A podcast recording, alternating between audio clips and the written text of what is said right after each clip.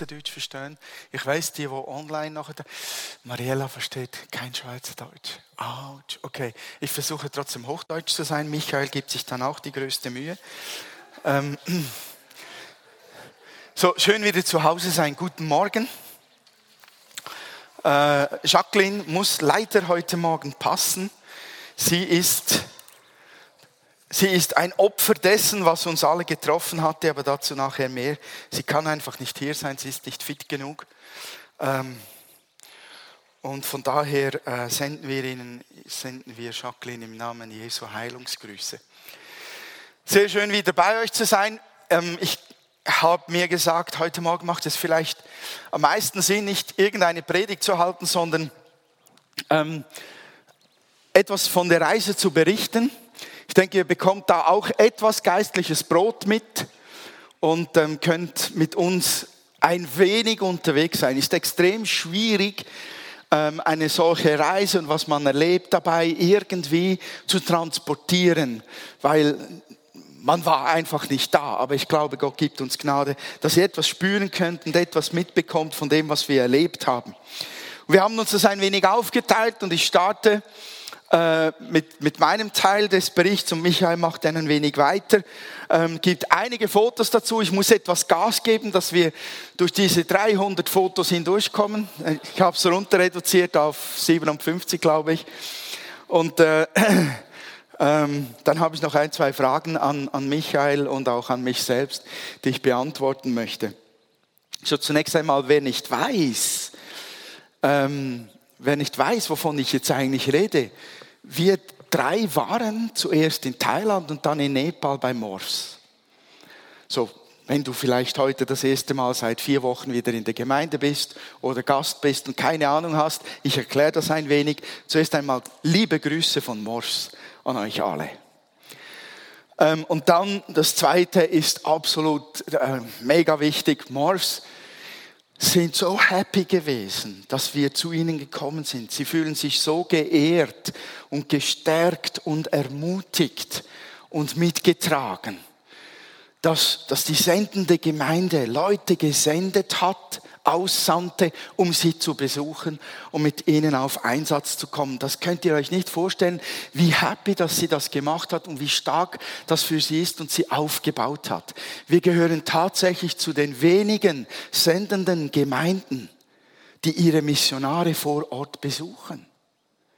Wir sind eine absolute Ausnahme und ähm, Mors hat es ganz enorm aufgebaut, dass wir da waren. Mors für die, die wirklich keine Ahnung haben, Mors sind ausgebildet worden in der Schweiz, hier in der Pfingstgemeinde Uster, im pastoralen Dienst.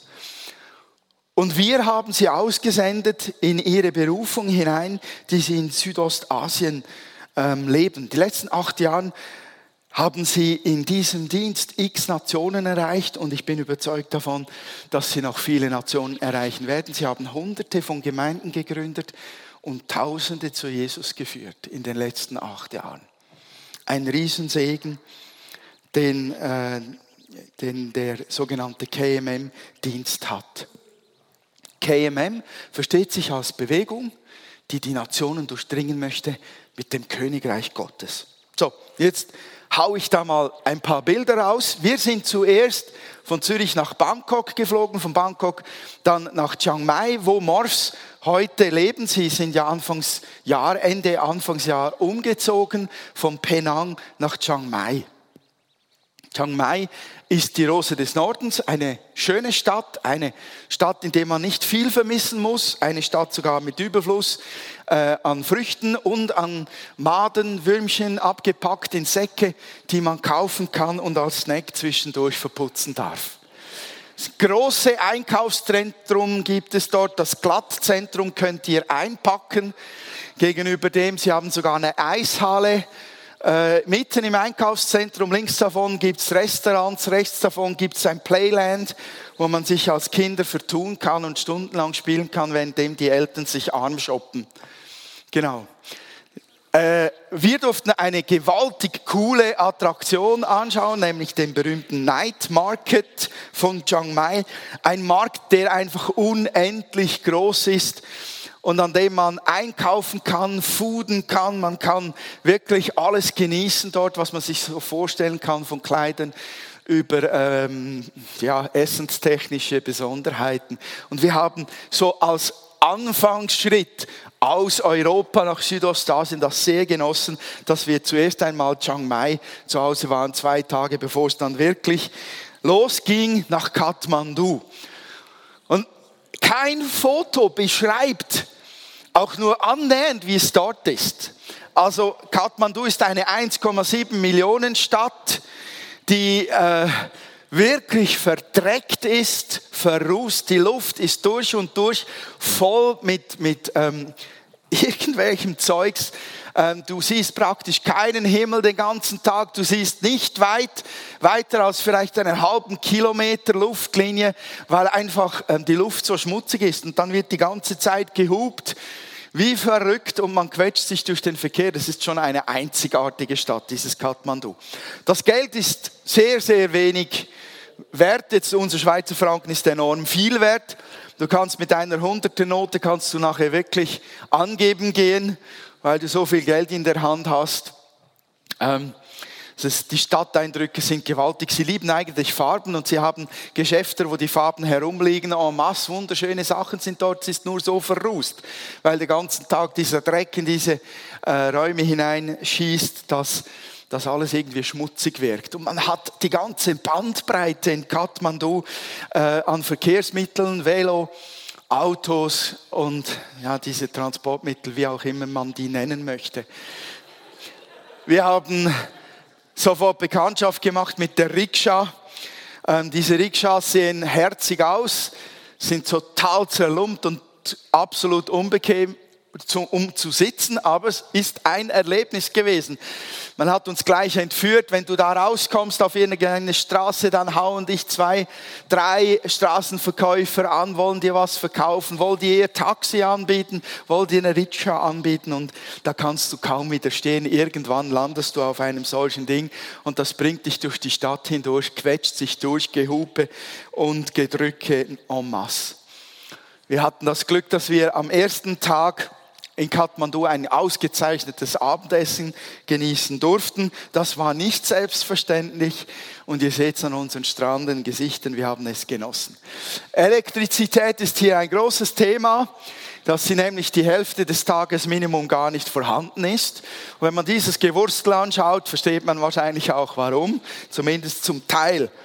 Ähm, da hast du einfach kein Internet stundenlang, da hast du keinen Strom stundenlang und wenn es heißt, in fünf Minuten gibt's, vergiss es, es dauert Minimum nochmal vier Stunden. Man sieht alles in Kathmandu ist wirklich äh, eine laute, eine intensive Stadt, ähm, die schon ihren eigenen Charme hat.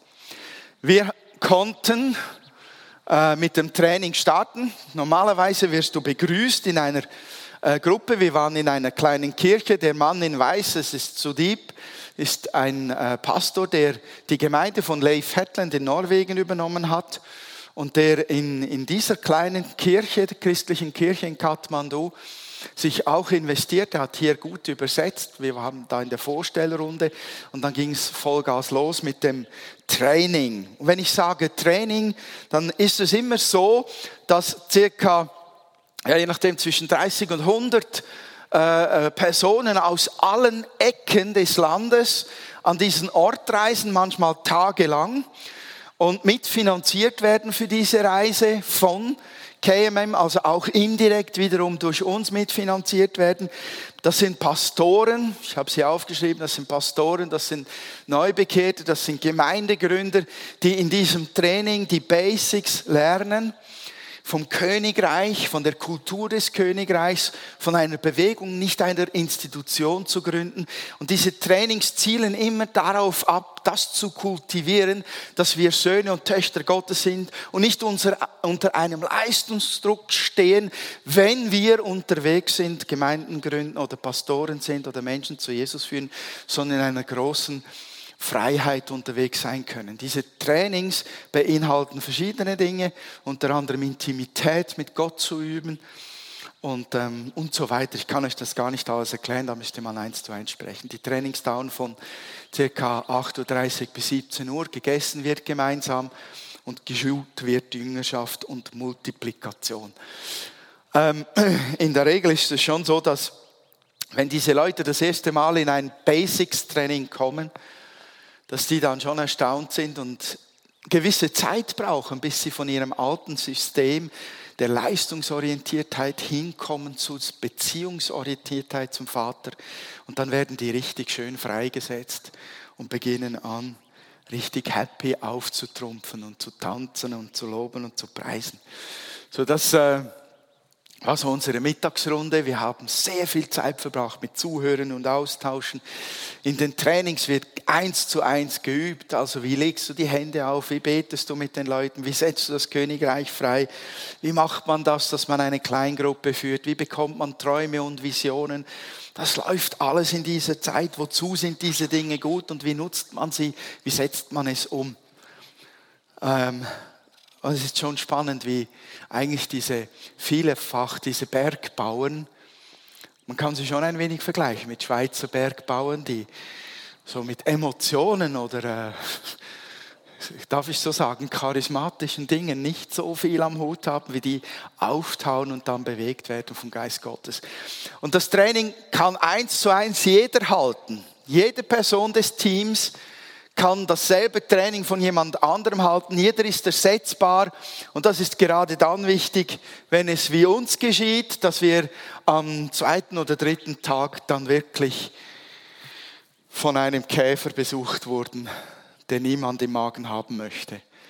Ähm, da ging es vorne und hinten und oben und unten raus. Es war einfach hässlich. Und äh, in dieser Zeit konnte man einfach die Teams austauschen. Die, die schwächer waren, konnten einen halben Tag oder einen Tag zu Hause liegen bleiben und sich etwas erholen. Und, über, und die anderen übernahmen dann die Lektionen.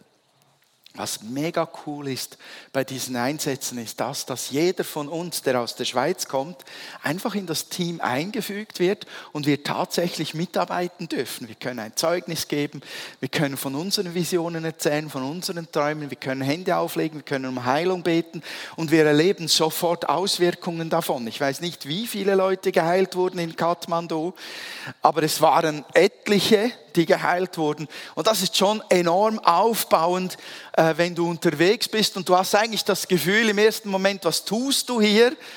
Und dann merkst du, du bist Teil davon. Und du kommst hinein in das Ganze. Du kannst mitdienen. Das ist einfach der Hammer. Und auf einmal bist du Teil dieser Familie, die mithilft, dass Menschenleben verändert werden und du staunst selbst, wie schnell das, das möglich wird. bist du dran. Ähm, nach dem letzten Abend im ersten Training ähm, konnten wir uns noch die Zeit nehmen, zu dritt ein Waisenhaus besuchen, ähm, das vor einem Jahr sehr schwer unter dem Erdbeben gelitten hat. Sie mussten dort den ganzen obersten Stock, das Stockwerk mussten sie abbrechen, was sehr viel Finanzen einforderte, damit nicht das ganze Haus zusammenbricht. Und zu die leitet dort auch dieses Waisenhaus. Und wir waren dort vor Ort. Die Kinder selbst sind immer noch in diesem Gebäude. Das sind circa 60 Kinder in dem Gebäude, das eigentlich sehr brüchig ist. Die konnten einen Teil flicken und wieder reparieren. Aber mit Finanzen aus der Schweiz und aus verschiedenen äh, ähm, äh, Organisationen wird dieses Gebäude hier das neue Waisenhaus werden und Unterkunft für diese 60 Kids werden. Ähm, es ist sehr schwierig, den Bau voranzutreiben. Sie sind dort schon vier, fünf Monate zurück, weil Indien da die Handschellen anzieht und Zement sehr viel kostet. Es ist sehr schwierig für sie dann Investitionen zu machen, die sich dann auch wirklich lohnen. Und es ist spannend, dies vor Ort zu sehen, wo Spenden hingehen und welche Leute wie diese Spenden auch verwalten. Und das macht Sudip vor allem sehr, sehr ähm, zuverlässig. Und wie auch Frauen hier Zement transportieren, der über dem Kopfband hängt. Die haben schon einen starken Nacken- und Halsmuskulatur. Das hat mich schwer erstaunt. Ja, die verschiedenen Räumlichkeiten dort. Und das sind ein paar Bilder von den Kindern, die dort schon gewisse seit acht Jahren, seit klein auf in dem Waisenhaus zu Hause sind. In Kathmandu selbst haben sie zwei Waisenhäuser, wo sie die Kinder aufnehmen. Das hier ist so die Sicht vom Waisenhaus in die tibetische Richtung und zeigt doch einiges. Ähm, an der Straße, der sie sind oben, das wird vermutlich mal eine große Hauptstraße in das tibetische Gebiet werden, wo sie sehen, dass sie strategisch mit ihrem Ort dort auch mit dem neuen Gebäude dann sehr gut stehen, weil sie auch eine Vision für ins Tibet rein äh, auf dem Herzen tragen. Ähm, von Kathmandu war eigentlich geplant, dass wir mit dem Bus sieben Stunden nach Pokhara in den zweiten Ort fahren, wo das zweite Training stattfindet. Zwei der ähm, Leute, Christoph und Jonathan, die haben wirklich den Bus genommen und der Rest vom Team musste immer in der Nähe der Toilette sein. Wir mussten einen Tag Pause einlegen und haben dann entschieden, dass wir einen Flug buchen müssen, anstatt die sieben Stunden im Bus zu verbringen. Und das war dann das Flugzeug, das wir besteigen durften. Und das hat wirklich sehr gut und erstaunlich geklappt. Ähm, Joshua, der Mittlere von den Jungs von Morph, sie waren ja als ganze Familie dabei, hat das sehr gut geplant, dass bevor wir ins Taxi stiegen, er im Gang des Hotels erbrochen hat im Taxi nicht mehr. Dann hat er am Flughafen, bevor wir ins Flugzeug gestiegen sind, erbrochen, im Flugzeug nicht mehr. Und so konnten wir anstatt sieben Stunden Bus fahren, konnten wir in 25 Minuten diese Distanz hinter uns bringen, was ein ja, spannendes Erlebnis war in einem kleinen Flugzeug, Propellerflugzeug, da diesen Weg hinter uns zu bringen. Es waren so circa 18 Plätze. Dies hat uns auch einmal einen Blick Richtung Himalaya-Gebirge gegeben, weil in Thailand und auch Nepal war so viel Dunst vom Dreck und aber auch weil viele ihre Zuckerrohrfelder abbrennen und äh, ist so viel Nebel in der Luft, dass wir eigentlich nicht viel Berge gesehen haben, leider. Und das Flugzeug gab uns einen kleinen Blick dort hinten auf das Himalaya-Gebirge. Pokhara ist ganz anders als äh, Kathmandu. Dort findest du Bäume, findest du Grün, findest du Seen, findest du ein wenig Platz für Pflanzen, um zu wachsen und nicht nur Straßen und Dreck und Steine und Holperpisten. Es war eine sehr schöne Abwechslung für uns, dort ein wenig See und dann wird man ein wenig Richtung Schweizer Verhältnisse und Berge versetzt, einfach dass das Klima natürlich viel wärmer und anders ist. Hier seht ihr Akash, das ist der zweite Netzwerkleiter äh, unglaublich, wie der sich um uns gekümmert hat und wie die Leute einem hier mit Ehren, also er hat das Essen besorgt. Wenn jemand etwas trinken wollte, musstest du ihn bremsen, damit er nicht sein Motorrad nimmt und extra in die Stadt fährt und zurück, nur um jemandem irgendetwas zu bringen. Also das ist ein sehr, sehr guter Mann, dieser Akash.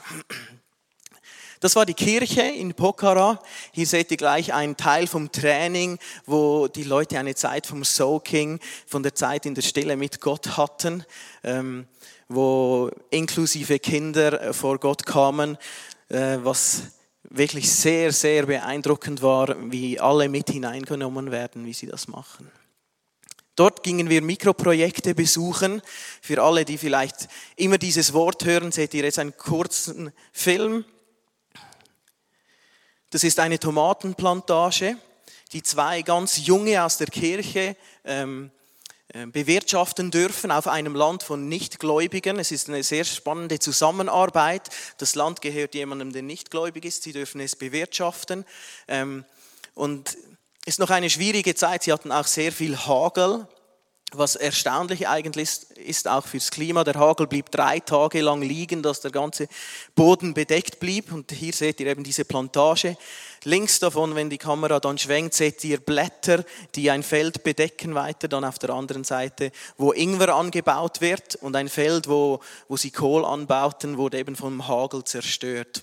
Und sind so ein wenig kurze Einblicke, was überall selbstverständlich war. Links davon wohnen zwei alte Damen. Die eine hat äh, sehr viele äh, Gebrechen, Alterswegen oder so. Und es ist einfach normal, wenn man dort ist, betet man für jeden, den man kann und vor Ort ist.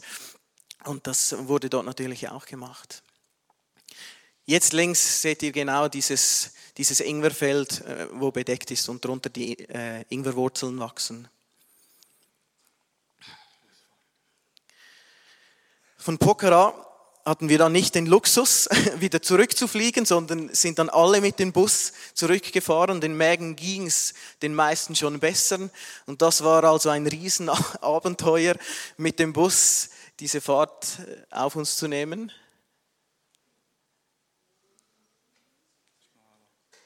Kannst du mal Play drücken? Okay. Also es war etwas, man hat sehr viel von der Umgebung genießen können. Man, man fuhr einem Fluss entlang, es ging hoch runter in Täler hinein und man wurde sehr schnell relaxed, weil man auf der Gegenfuhr, äh, Gegenfahrbahn fuhr und die Autos und Busse entgegenkamen. Vor der Kurve wurde überholt, dass du einfach nur die Augen zumachen musstest. Und wenn jetzt jemand kommt, dann reicht es einfach nicht mehr. Und vielmals hat es wirklich nicht mehr gereicht, dass beide Parteien auf die Vollbremsen gingen, um wieder einscheren zu können. Die Motorräder, die vor unserem Car waren, die sind oftmals verschwunden und du hast gedacht, wo sind die jetzt? Und der Car fuhr so nah auf, dass ein einfach das ganze Motorrad vom Blickfeld verschwunden ist. Da war also nicht mehr viel übrig. Und das war also sehr, sehr, sehr spannend, diese Stunden so zu verbringen. Jede WC-Pause mussten dann doch alle Bäuche äh, ausgenutzt werden, um diese Pausen, ja, unsere Mägen irgendwie wieder in Ordnung zu bringen. Und so haben wir diese sieben Stunden eigentlich sehr, sehr gut und ähm, ja, mit vielen Eindrücken überstanden. Schlafen war eigentlich nicht möglich. Wenn du den Kopf anlehnen wolltest, dann ja, war das eher ein Ping-Pong-Spiel mit, dem, mit der Buswand. Aber man war eigentlich so fixiert auf alles, was rundherum ging oder so, dass man die sieben Stunden äh, sehr schnell überstanden hatte. Das ist die Autobahnraststätte. Mit der Busfahrt war auch das Mittagessen inklusive. Das war eigentlich eine sehr, sehr schöne Raststätte, wo sehr gut gepflegt war im Gegensatz zu vielen anderen Toiletten, die wir besuchen mussten. ja, wo du lieber eigentlich nicht drin gewesen wärst. Da war es mal angenehm. So war das Essen. Kannst du noch mal den Film probieren? Und jetzt kriegt ihr noch ein wenig mit, doch noch von der Busfahrt, von der Umgebung, wie das ausgesehen hat. Die modernen Kameras sind schon sehr gut, um die Bilder zu stabilisieren und das Schütteln ein wenig aufzufangen. So sieht das dort in etwa aus.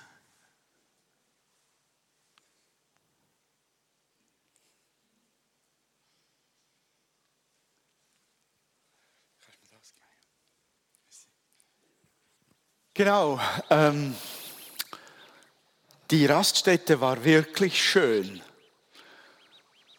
Besonders spannend waren die Hahnenkämpfe unter dem Tisch, wo du drauf gegessen hast. Ich weiß nicht, ob ihr Hahnenkämpfe kennt, aber diese Gockel, die, die machen ja etwas ganz Besonderes. Wenn die miteinander fighten, dann gehen die nicht horizontal nur aufeinander los, sondern die hüpfen in die Höhe wie die Verrückten und knallen dann aufeinander los. Jetzt stellt euch vor, wie die die ganze Zeit mit den Köpfen unter dem Tisch hochsprangen und einander ähm, pickten und bissen, währenddem wir versucht haben, also ihr habt es versucht, ich habe nichts runtergebracht, das Essen zu essen. Genau. Ähm, die, soweit die, die Zeit in, in, äh, in Nepal. Wir äh, hatten genau dasselbe Training an beiden Orten, Kathmandu wie Pokhara, dasselbe Training mit einfach anderen Leuten. Ähm, dann flogen wir zurück äh, via Kathmandu, Bangkok nach Chiang Mai und äh, wir haben also wirklich gelitten körperlich. Wir waren völlig erledigt, kaum mehr Kraft für die einfachsten Dinge, weil äh, äh diese, dieser Durchfall einem völlig austrocknet und auslaugt. Und ich war also überaus froh, dass wir dann ähm, noch ein wenig Erholungszeit hatten, bevor wir nach Hause fliegen durften. Uns half keine einzige Medizin wirklich, bis auf eine, die hieß Smecta. Und wenn du nachliest, was Smegda ist, ist es gereinigter Schlamm. Das ist so ziemlich logisch. dass du gereinigten Schlamm einnimmst und dann ein wenig besseren Magen hast. Also Dank, dank, dieser Medizin konnten wir dann noch, auch noch Ausflüge machen. Wir haben etwas Zeit verbracht noch miteinander im Tempel in Chiang Mai, einem riesen Tempel, riesengroße Anlage. Wir haben aber vor allem auch die Zeit genutzt, die letzten 48 Stunden, um Kraft zu tanken, weil wir wussten, wir müssen 24 Stunden unterwegs sein in die Schweiz zurück von Chiang Mai aus. Wir waren 24 Stunden wirklich Vollgas unterwegs. Auch wenn der Flieger die größte Arbeit geleistet hat, für uns war es brutal. Ähm, die ganze Reisezeit. Genau, das waren die letzten Bilder mit Morsch zusammen. Wir hatten einen guten Abend, haben miteinander dann auch noch zum Schluss übereinander prophetisch geredet, uns Zeit genommen. Auch Ruben hat da, dieser zehnjährige Bub ist so trainiert und gewöhnt im im geistlichen Bereich einfach Teil der ganzen Familie zu sein und auch dort mitzudienen, dass er auch mit prophetisch geredet hat über jedem Einzelnen von uns, haben diese Zeit wirklich genossen. Und dann durften wir zurück in die Schweiz gehen. Und für mich ist es, für uns ist es wichtig zu sagen, äh, herzlichen Dank an euch alle, dass wir freigesetzt wurden für diese Reise und dahin fliegen konnten, diesen Einsatz miterleben konnten. Ohne euch wäre das gar nicht möglich. Herzlichen Dank dafür. Es ist ein großartiges Erlebnis gewesen. Und jetzt hänge ich da noch ein, zwei persönliche Fragen an, die ich jetzt natürlich Michael stelle. Schade, hören wir Jacqueline nicht. Ähm, ich muss wirklich auch sagen, ich war ja schon mal unterwegs mit Benji und dann äh, Daniela beziehungsweise Benji und dem Team in Kambodscha. Und äh, was seither gewachsen ist, ist schon beeindruckend. Und ich war ja ein wenig vorbereitet auf das, was kommt. Und ich habe mir so gesagt, wow, wie, wie überstehen die zwei das? Und die haben das phänomenal überstanden. Also was wir gerissen haben, obwohl es uns wirklich schlecht ging, ist, ist genial gewesen. Ich habe mich pudelwohl gefühlt, mit Jacqueline und Michael zusammen unterwegs zu sein. Und ich habe eine Frage gestellt, die ich dir stellen möchte in dem Fall. Äh, Mal eine ist, welche Sorgen ähm, und Hoffnungen hast, hast du an diese Zeit geknüpft und was davon ist eingetroffen? Also unsere größte Sorge eigentlich zusammen war ähm, Jacquelines Gesundheitszustand. Ähm, für diese, die das nicht wissen oder so, ähm, um das kurz aufzuzeigen, wir sind seit drei Jahren verheiratet und wir hatten bis jetzt noch keine einzige Ferien, in den Ferien, die sie nicht krank, ein Teil der Ferien krank verbrachte. Das heißt, es war für uns eine große Herausforderung und eigentlich die größte Sorge, was passiert, da es ja nicht gerade Strand- und erholsame Ferientage waren, sondern wie übersteht sie, vor allem sie gesundheitlich eigentlich diese Reise. Eingetroffen ist eigentlich, dass sie das gesund überstanden hat. Denn da die Käfer oder was auch immer, das hat jeden erwischt, sogar Benji, den den größten Rossmagen von allen hat und hat gesagt, normal, also so schlimm wie dieses Mal hat es das ganze Team noch nie erwischt. Und abgesehen von dem wurde Jacqueline nicht krank, außer dieses Bauch und Erbrechen, das damit verbunden war. Es war für uns ein etwas anderes Kranksein, als wir es sonst kennen. Also das war so ein Wechselbad der Gefühle von wegen, es ist nicht das Krank, das wir normalerweise erleben in den Ferien, sondern es ist halt irgendwas, das wir da beim Essen aufgelesen haben. Und die tollste oder die größte Hoffnung, die du an diese Zeit geknüpft hast, was war das? Was ging da voraus in deinen Gedanken und was davon ist eingetroffen? Das sind eigentlich verschiedene Dinge. Ein Hauptpunkt meiner Hoffnung war, dass ich aus dem Hamsterrad ausbrechen kann, hier in der Schweiz von meiner Arbeit und mit Gott auf eine andere Art und Weise über Dinge nachdenken kann. Und das ist in ganz verschiedenen Art und Weisen eingetroffen. Ich erzähle euch ein Beispiel, ähm, das mich völlig verstrichen hat. Und das war in Pokhara, hatten wir. so gut. Wir hatten eine Zeit ähm, vom Soaking. Und das war genau damit verbunden, also wo ich mir Zeit genommen habe, wie alle anderen auch, um vor Gott zu kommen. Das ist ja nichts Neues, das machen wir sehr regelmäßig. Aber ich hatte dort eine Begegnung mit Jesus wie selten zuvor. Das hat mich, wenn wir von persönlicher Beziehung mit ihm reden, ich weiß nicht, ob dir das gleich geht, dann stelle ich mir oftmals mehr vor als das, was ich bis jetzt habe mit Gott und mit Jesus. Und ich hatte dort eine Begegnung mit ihm, wo er zwei Worte zu mir gesagt hat.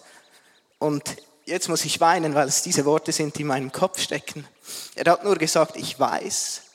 Und ich war im Gespräch über diese Krankheitszeit von Jacqueline auch und verschiedene Dinge. Und ich konnte wie nicht mehr weiterreden. Er hat mich einfach gebremst, hat den Arm um mich gelegt und hat gesagt, ich weiß. Und in diesen zwei Worten war so viel Hoffnung und Zukunft und Lösung drin, dass ich gar nichts weiter brauchte als diese zwei Worte. Und das hat mich den ganzen Nachmittag, Abend, kaum dachte ich wieder an diese Worte, hat mich das in diese Tiefe hineingenommen, wie ich in letzter Zeit welches selten erlebt habe. Und auch wenn ich jetzt zurück bin, ist dieselbe Tiefe noch da. Das war nicht ein Erlebnis und ging dann weg. Das war für mich etwas sehr, sehr Eindrückliches und Brutales so zu erleben. Weit darüber hinaus ähm, war es, wie dieses Team funktioniert hat. Benji und die anderen Leute, du kommst dort in eine Kultur hinein, die mich einfach zum Erstaunen bringt, die ich ja hier nicht so erlebe oder kenne. Wir reden vielleicht von der Kultur, dass wir in ein fremdes Land gehen und diese Kultur kennenlernen und machen, aber die Kultur, die dieses Team lebt, ähm, das hat mich zum Erstaunen gebracht, wie sie mit dir umgehen, wenn du ihnen etwas erzählst und ein, ein Feedback-Retour kommst, wo du merkst, das hat mich sehr erstaunt, wenn jemand sagt, das, was du mir gerade erzählt hast, ermutigt mich, das segnet mich, da kann ich was rausnehmen aus meinem Leben und du hockst dort und denkst, ja, so speziell war jetzt das nicht, was ich erzählt habe.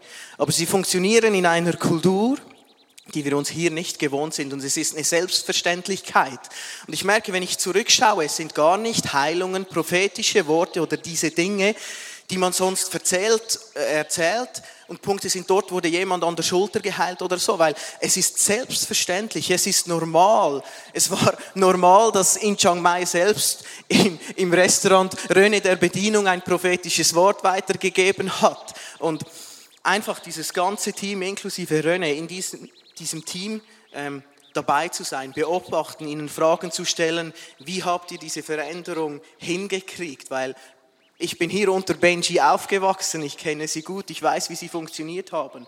Und in welcher Kultur sie jetzt leben oder so, da ist eine unglaubliche Veränderung passiert, die mich sehr erstaunt. Ein weiteres Beispiel, es war jemand dabei, Jonathan Quack, der in Phuket unter Seezigeunern arbeitet. Wenn dieser Jonathan von Gott erzählt hat. Und das ist eigentlich bei jedem der Fall, was diese Kultur so sehr beeindruckend für mich gemacht hat. Wenn er nur das, das Wort Gott gesagt hat, hat das seine tiefe persönliche Beziehung mit diesem Gott widerspiegelt, dass mich das so sehr angezogen hat und in das hineingenommen hat. Und jedes Teammitglied merkst du, aus was sie das Ganze leben. Und es ist aus einer tiefen, engen Beziehung mit Jesus und mit diesem Gott. Und dann könnte ich jetzt noch lange weiter erzählen. Okay. Ähm, ja, ich habe eigentlich nur eine Sorge gehabt, äh, wenn ich dieselbe Frage beantworten darf, die ich dir gestellt habe. Ähm, und diese Sorge ist eingetroffen, Durchfall und Erbrechen. Ich habe es in Kambodscha 24 Stunden mitgemacht und dann war es aber auch vorbei. Das war so furchtbar. Anno dazumals äh, war ich mit Paula Vesani unterwegs. Also sowas habe ich ja noch nie erlebt. Ich, und ich tue das jetzt nicht ausbreiten.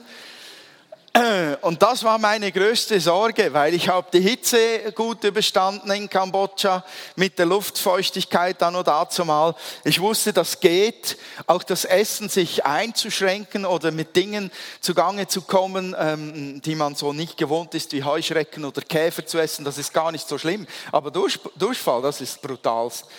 Und das ist halt auch dieses Mal passiert. Ähm, Und ich muss wirklich sagen, ich bin froh, dass ich wieder in der Schweiz war, zum Arzt gehen konnte und wirklich mit hochdosierter Chemie das Zeugs ausrotten durfte in meinem Magen. Mich hat dasselbe bewegt, ähm, äh, wie Michael es gesagt hat. Was mich ähm, ganz ein besonderes, für mich ein, ein sehr spezielles Erlebnis war, ich habe ja gesehen, wie dieses Team sich weiterentwickelt hat und ich, ich weiß einen Teil der Antwort. Wie sind die da hingekommen? Und dass ich Teil dieses Prozesses sein durfte, weil ich Morse mit nach, auf, auf, auf die Liste ins Leaders Advanced nach Reading bekam, wo sie trainiert wurden, wo sie die nächsten zwei Jahre komplett umgewandelt wurden in ihrer Kultur, weil sie das ganze äh, Denkprogramm durchgemacht haben, diese Gemeinde. Das freut mich riesig zu sehen, was das für eine Frucht getragen hat. Eine einfache Sache, einem Ehepaar zu bezeugen wie Gott wirken kann und dann sie noch an den Ort zu bringen, wo sie darin trainiert werden. Und diese Entwicklung zu sehen, ist genial. Was mich aber wirklich tief berührt hat, war ein so ehrwitziger Moment. Seid ihr noch da? Schafft es noch zuzuhören? Eine letzte Story. Ähm, das war ein Moment, wo dieser Jonathan ähm, eine Frage gestellt hat. Und ihr müsst euch vorstellen, als Team bist du die ganze Zeit, du bist völlig normal unterwegs. Du sagst, wenn es dreckig ist, du sagst, wenn du müde bist, du sagst, wenn du etwas irgendwo frustriert bist oder egal was, du bist ganz normal unterwegs. Das sind keine abgehobenen Missionare, die auf Wolke 7 schweben. Und trotzdem bist du ständig so einander befruchtend mit dem Geistlichen, dass du ständig die Dinge freisetzt, sei es Heilung, sei es Prophetie, sei es Unterstützung, sei es Liebe, sei es Frieden. Du setzt das frei, weil du dich darauf total einlässt und die Haltung auch einnimmst.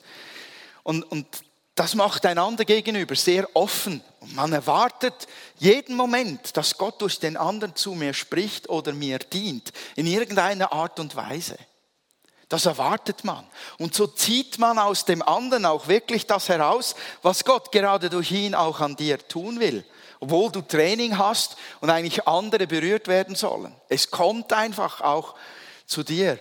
Und äh, es war da ein Moment, wir waren auf irgendeinem Flughafen, äh, vor irgendeiner Abflughalle, wir hatten da einen Kaffeestand links und Leute, die durchlaufen. Und dann hat der Jonathan gesagt, du, ich möchte gerne, dass du mir die Hände auflegst und von deiner Salbung weitergibst. Man sagt dem English Impartation, ein Weitergeben dessen, was Gott in dich hineingelegt hat. Und ähm, ich habe mir dann so irgendwo überlegt, wann machen wir das am schlausten? Ja, dann, wenn es schön still und schön ruhig ist im Flieger, dann, wenn er sitzt, dann kann ihn Gott auch umhauen und er fliegt nicht irgendwo auf den dreckigen Boden.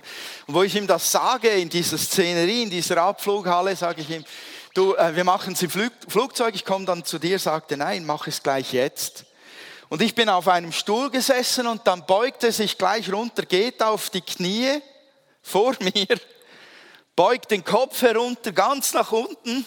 Und ich sage, nein, komm, steh auf. War das peinlich, mein Gott. Ein paar Leute haben schon geguckt. Und dann sind wir aufgestanden und ich habe einfach die Hände auf ihn gelegt, ähm, währenddem das, da das Ganze rundherum einfach da war. Die Leute, die warten, die Lautsprecherdurchsage, der Fernseher, der gelaufen ist, die Leute, die links beim Kaffee standen und bestellt haben, den ganzen Kuddelmuddel drin legte ich ihm die Hände auf und habe gesagt, so, ich setze die Salbung frei, die du, Herr, mir gegeben hast über diesem Leben. Und dann hat es ihn richtig tief berührt. Also ich musste ihn halten, sonst wäre er auf den schmutzigen Boden gefallen. Und, und Gott hat ihn wirklich durchströmt. Und ich habe so einen Moment lang gedacht, das ist wieder typisch. Du sagst dir als Schweizer, bist du es gewohnt, so einen heiligen Moment, wo Gottes Kraft fließt, der muss doch irgendwie umrahmt sein von gewissen Dingen, oder? Da muss Worship da sein, dann muss alles sauber sein. Die Leute müssen innerlich vorbereitet sein, vielleicht noch drei, vier Tage fasten und beten. Nichts davon. Verschwitzt, verdreckt, Magenkrämpfe, die Frage im Herzen, reicht's bis zum nächsten WC? Und bam, Gott berührt. Das, das hat mich tief beeindruckt. Dass er jederzeit und überall unter allen Umständen seine Gnade freisetzt. Das hat mich ganz, ganz tief bewegt. Vielleicht ein letztes Erlebnis von dir, wenn du noch was teilen möchtest. Wenn Also, was mir sehr wichtig ist, auch zu betonen für euch alle, mir war vorher nicht bewusst, wie wichtig dass es für Morphs ist, dass sie eine Heimatgemeinde haben. Und über die ganze Zeit ähm, hat man das gespürt, das möchte ich euch einfach nochmals weitergeben und betonen, wie sehr sie durch euch gesegnet sind und sich getragen fühlen. Einen Tag bevor wir angereist sind, haben sie gesagt, wir wurden richtig nervös, weil wir Besuch aus der Heimatgemeinde haben. Nicht, weil René oder ich komme, sondern das ist die Heimatgemeinde. Sie spüren diesen Rückhalt wirklich. Das möchte ich euch einfach weitergeben. Es war ihnen nie so bewusst, ja, wir haben Missionare, wir unterstützen diese oder so. Die brauchen diese Unterstützung wirklich und ihr habt einen großen Teil am Segen, den sie dort sehen und verbreiten. Das ist mir sehr wichtig, dass ihr das wirklich ähm, auch versteht und, und mitnehmt, diese Wichtigkeit, dass wir sie als Gemeinde weitertragen und dass wir einen Anteil haben an dem, was sie dort überhaupt tun können. Super.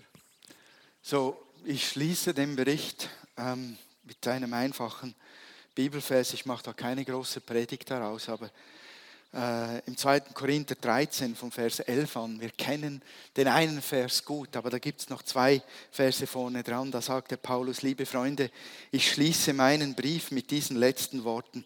Freut euch, ändert euer Verhalten, ermutigt einander, haltet fest zusammen und habt Frieden untereinander. Dann wird der Gott der Liebe und des Friedens mit euch sein. Grüßt einander in Liebe. Alle Gläubigen hier senden euch ihre Grüße. Wir wünschen euch die Gnade von Jesus Christus, unserem Herrn, die Liebe Gottes und die Gemeinschaft des Heiligen Geistes. Ähm, dieses Wort, hat, das hat mich berührt, weil ich das Gefühl hatte, wir waren so ein wenig im, in der Nähe von diesem Wort. Wir haben unser Verhalten angepasst, unser Denken angepasst an die Situation und an die Herausforderung.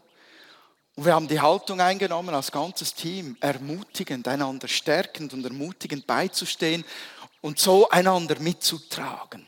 Wir haben innerlich die Haltung gesucht, fest zusammenzuhalten, Frieden zu haben und auch die Liebe einander zu geben, die wir brauchen bei solch einem einem Einsatz. Und wir haben gesehen, dass wirklich damit, ich meine, Gott ist ja immer mit uns, aber damit wird etwas freigesetzt, was wirklich mächtig einschlägt. Sei es bei Krankheiten, die geheilt werden, oder sei es prophetische Worte, die Leben berühren. Es, es ist wahr, was da steht in diesem Vers. Wenn wir in einer Haltung einander gegenüber unterwegs sind und begegnen, dann können wir mehr noch von dieser Gegenwart Gottes freisetzen, die wirklich kraftvoll Herzen, Körper, Geist und Seele bewegt. Und ich möchte uns als Gemeinde wirklich darin ähm, ermutigen. Es ist nicht selbstverständlich, dass wir zusammenkommen und nicht funktionieren wie auch sonst immer. Es braucht eine Anstrengung zu sagen, Herr, ich möchte deine Herzenshaltung übernehmen in der Begegnung mit meinen Geschwistern. Ich will diese Einheit, ich will diesen Frieden, ich will diese, diese Gemeinschaft miteinander wirklich suchen. Ich will da hineinkommen und mehr geben und mehr nehmen von dem, was du tun willst in mir und durch mich und durch die anderen zu mir. Das geschieht nicht von selbst. Aber wenn wir ähm, danach suchen und wenn wir diese Haltung einnehmen, dann wird die Kraft des Gottes des Friedens freigesetzt. Amen. So, ich danke für eure Geduld, euer Zuhören. Darf ich euch, ähm, darf ich euch segnen mit dem letzten Vers? Dann kannst du abschließen, oder? Ich, ich habe keine Ahnung, was für einen Schluss wir da heute Morgen geplant haben. Kann ich gleich mit Segen enden? Sehr schön. Darf ich euch einladen, aufzustehen?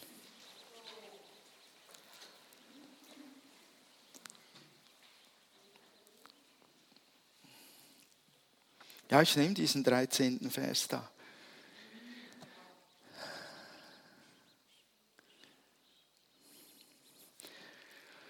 Von ganzem Herzen wünsche ich euch die Gnade von Jesus Christus, unserem Herrn, die Liebe Gottes und die Gemeinschaft des Heiligen Geistes. Himmlischer Vater, ich bitte dich, dass du uns Gnade gibst, weiterzugehen im Geist, nicht stehen zu bleiben, sondern weiter hungrig zu sein. Bitte nimm diese Worte, dieses Erzählen, das wir heute Morgen weitergegeben haben, und lass Frucht daraus entstehen. Lass weiter Hunger danach entstehen, was du noch mehr tun und wirken willst in uns und durch uns. Herr, deine Kultur von deinem Himmel, die Beziehung, die Gemeinschaft zu dir, das ist nichts Exklusives für Nepal, für Benji und die anderen. Herr, wir wollen es hier haben. Du gibst es auch uns so. Setze, Herr, Setze dieses neue Leben frei. Lass uns weiter eintauchen und wachsen darin. Ich möchte euch segnen darin im Namen Jesus. Jedes hungrige Herz, jedes hungrige Herz soll tiefer in die Beziehung zum Vater hineinkommen. In Jesu Namen. Amen.